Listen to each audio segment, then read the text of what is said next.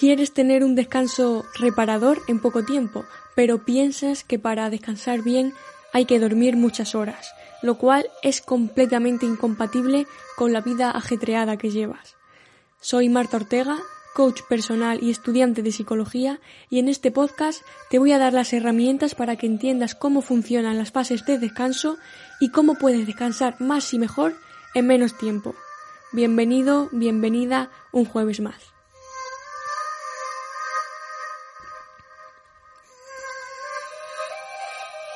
Si eres médico, enfermero o psicólogo psiquiatra o estás interesado en cualquier tema que tenga que ver con la salud, puede que ya sepas cuáles son las fases de sueño, pero yo igualmente las voy a explicar de una manera fácil y rápida para que entendamos de una forma simple y sencilla en qué consisten. Hay dos secciones a entender, una son las fases del sueño y la otra el ritmo circadiano. Existen varias fases de sueño, exactamente son cinco nos vamos a quedar con que en las tres primeras son las fases en las que nos estamos quedando adormecidos, dejamos de estar mentalmente presentes, nuestros ojos empiezan a hacer movimientos muy lentos y no son en absoluto reparadoras.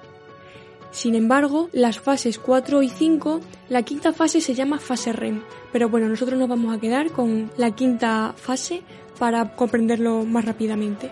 Bueno, pues la fase cuarta y quinta son de sueño profundo. Por lo tanto, es la calidad buena de sueño la que nos repara y nos recarga, tanto a nivel físico como psíquico. Y en cuanto al ritmo circadiano, pues es el ciclo de sueño que vuelve a empezar cada 24 horas. Entonces, estamos diciendo que lo que queremos conseguir es calidad de sueño, no cantidad. Descansar mucho sin necesidad de dormir muchas horas. ¿Y cómo se consigue la calidad? Pues bien, hemos dicho que comenzamos con el ciclo circadiano por la fase 1. Evidentemente le siguen la 2, la 3, la 4 y la 5. Y también hemos dicho que las tres primeras fases no son reparadoras, es decir, duermes para perder el tiempo simplemente. Entonces lo que tenemos que hacer es reducir el tiempo de esas primeras fases que se llaman fases de sueño ligero y entrar lo antes posible en el sueño profundo, es decir, en la cuarta y quinta fase. ¿Y cómo podemos entrar rápidamente en el sueño profundo? Pues bueno, si duermes, vamos a poner un ejemplo, de 10 horas al día, le estás diciendo a tu ritmo circadiano que no hay prisa por entrar en el sueño profundo. En este caso, tu organismo se acostumbra a inducir el sueño profundo a partir de la séptima u octava hora en la que tú estás durmiendo. Pues ahora bien, supongamos que eres estudiante y en verano te tomas tus meses sabáticos durmiendo entre 10 o 12 horas. Si empiezas las clases en septiembre y pasas a dormir 8 horas entre semana, no le das tiempo a tu ritmo circadiano a llegar a las fases que importan, a las últimas fases, la cuarta y la quinta. Pero es que si llega el fin de semana y vuelves a dormir 10 o 12 horas, no estás estableciendo una frecuencia de tu ritmo circadiano. Sin embargo, vamos a poner ahora otro ejemplo que va a ser que duermes 6 horas y media, 7 horas. Tu cuerpo sabe que a partir de la cuarta o quinta hora ya debe de entrar en la cuarta fase y seguidamente en la quinta. Es decir, tarda menos tiempo en comenzar el ciclo de sueño profundo. Estás durmiendo menos y descansando más. Para conseguir esto, lo principal es fijar un horario. Pero ¿cómo equilibro mi ritmo circadiano? Bueno, pues tienes que ser regular con tus horas de sueño. Ya hemos dicho que nuestro sueño sigue un ritmo circadiano, es decir, cada 24 horas empieza.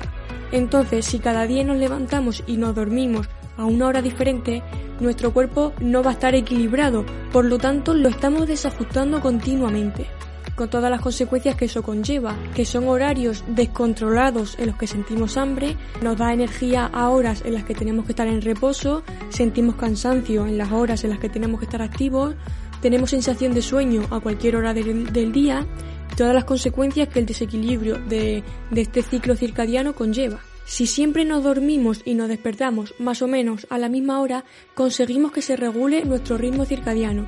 Nos entrará sueño a la hora de dormir y no nos costará tanto levantarnos a la hora de despertarnos. Pero ahora resulta que estás pensando, es que no soy capaz de dormir cuando sé que ya debo de ir a dormir. Bueno, pues aquí es donde entra lo interesante de este podcast. Hay cinco factores que puedes manipular a tu favor o en tu contra para que a la hora de irte a dormir tu cuerpo pueda inducir un estado de sueño natural. Y el último de los que te voy a contar es el más importante. En primer lugar tenemos a la temperatura. Estando en una habitación con calor te va a costar mucho más dormir bien. Por lo tanto, es más complicado que entres en las fases de reparación del sueño. Si tu cuerpo siente calor, con el calor las células se mueven más deprisa, tienen más actividad, por lo tanto el calor no es bueno para mantener la mente en calma. Si no mantienes la mente en calma, no puedes dormir. En verano duermes peor, te desvelas más veces que en el invierno y nos pasa a todos. Y es por esto que acabamos de hablar. La clave está en dormir bien arropado en una habitación con una temperatura tirando más bien para fresquita. En invierno nos acurrucamos y nos estamos quietos.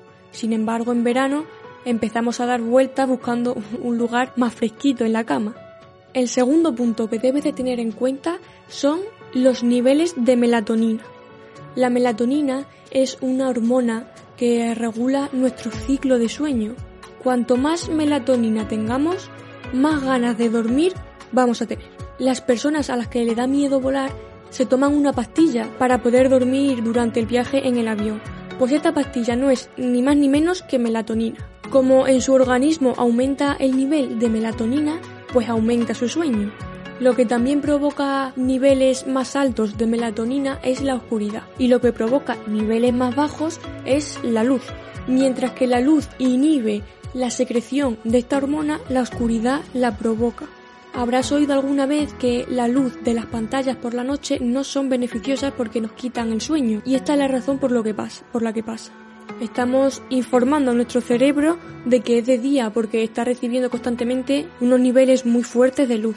Por ejemplo, las personas que suelen llevar gafas de sol se suelen mostrar más cansadas que las que no llevan gafas de sol. Esto es porque los niveles de luz que perciben sus ojos son inferiores a aquellas personas que no llevan gafas de sol. Por lo tanto, al detectar tonos más oscuros, generan más melatonina. En tercer lugar, vamos a hablar del deporte.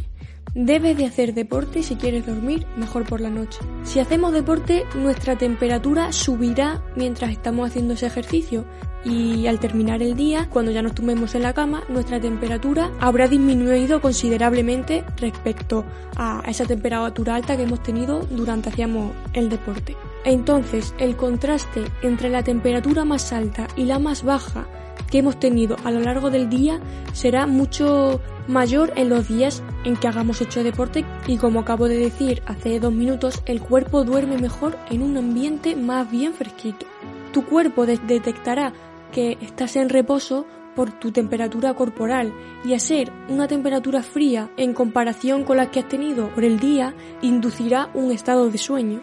Por eso es por lo que caemos rendidos cuando hemos tenido un día ajetreado de movimiento físico o un, día en el que hemos hecho deporte. En cuarto lugar, vamos a hablar de la importancia de beber agua. Mientras dormimos, también necesitamos estar bien hidratados, porque la mente, la mente nunca descansa, nunca para. El cerebro siempre está en funcionamiento, solo frena cuando morimos. Si te levantas con sensación de sed, ya te aseguro que no has tenido sueño reparador. Tu organismo no ha podido trabajar correctamente en la reparación física y mental porque no has tenido equilibrio osmótico. Es decir, no han estado en su estado óptimo tus células, tus tejidos, tu cerebro, porque necesitaban más agua. Estaban con sequedad. Por lo tanto, procura no beber alcohol porque el alcohol deshidrata y como consecuencia duermes peor, te levantas muy cansado cuando has tenido alguna noche de fiesta, te has dormido y te has levantado muy agotado, es porque tu cuerpo tenía sequedad, por lo tanto tu organismo no ha funcionado bien y no ha permitido que tu cerebro eh, indujera ese estado de, de sueño profundo. Y ahora el quinto punto, último y el más importante, es que no recuperes el sueño durante el fin de semana. Llega el fin de semana y piensas, este fin de semana voy a dormir lo que no he dormido en toda la semana. A ver, si tienes cansancio acumulado será porque no has dormido lo suficiente, que son entre 6 y 8 horas. Habrás hecho más ejercicio del que los nutrientes que has estado ingiriendo durante el día te permitían o por otras cosas, pero no recuperes el fin de semana el sueño. Si tienes un trabajo que te hace despertarte a las 7 y ya estás en tu casa para las 8 de la tarde, te da tiempo perfectamente a irte a dormir a las 11 habiendo cenado sin prisas, habiéndote duchado tranquilamente y, y disfrutando un ratito de tu familia. A partir del quinto día, repitiendo el mismo horario de despertar y más o menos el mismo de ir a dormir, tu ritmo circadiano se estabiliza. Pero claro, si has estado trabajando de lunes a viernes y el sábado ya te levantas a las 11 de la mañana, te has vuelto a cargar el ritmo circadiano. Y sí, estoy diciendo que si entre semana te levantas a las 7 de la mañana, en el fin de semana también deberías. Créeme que te va a costar la primera semana. A partir de la segunda vas a ver cómo tus horarios de comer, de descansar, de despertar se han establecido de la manera más correcta posible y ni siquiera te va a hacer falta ponerte el despertador, porque tu cuerpo va, va a reaccionar por sí solo, de manera adecuada porque estás equilibrado. Cada uno que haga con su cuerpo y con su salud lo que quiera. Yo solo digo lo que sería lo más sano para ti, para mí y para el resto. Espero que te sea útil y muchas gracias por llegar un día más hasta aquí. Nos vemos el jueves que viene. Un saludo.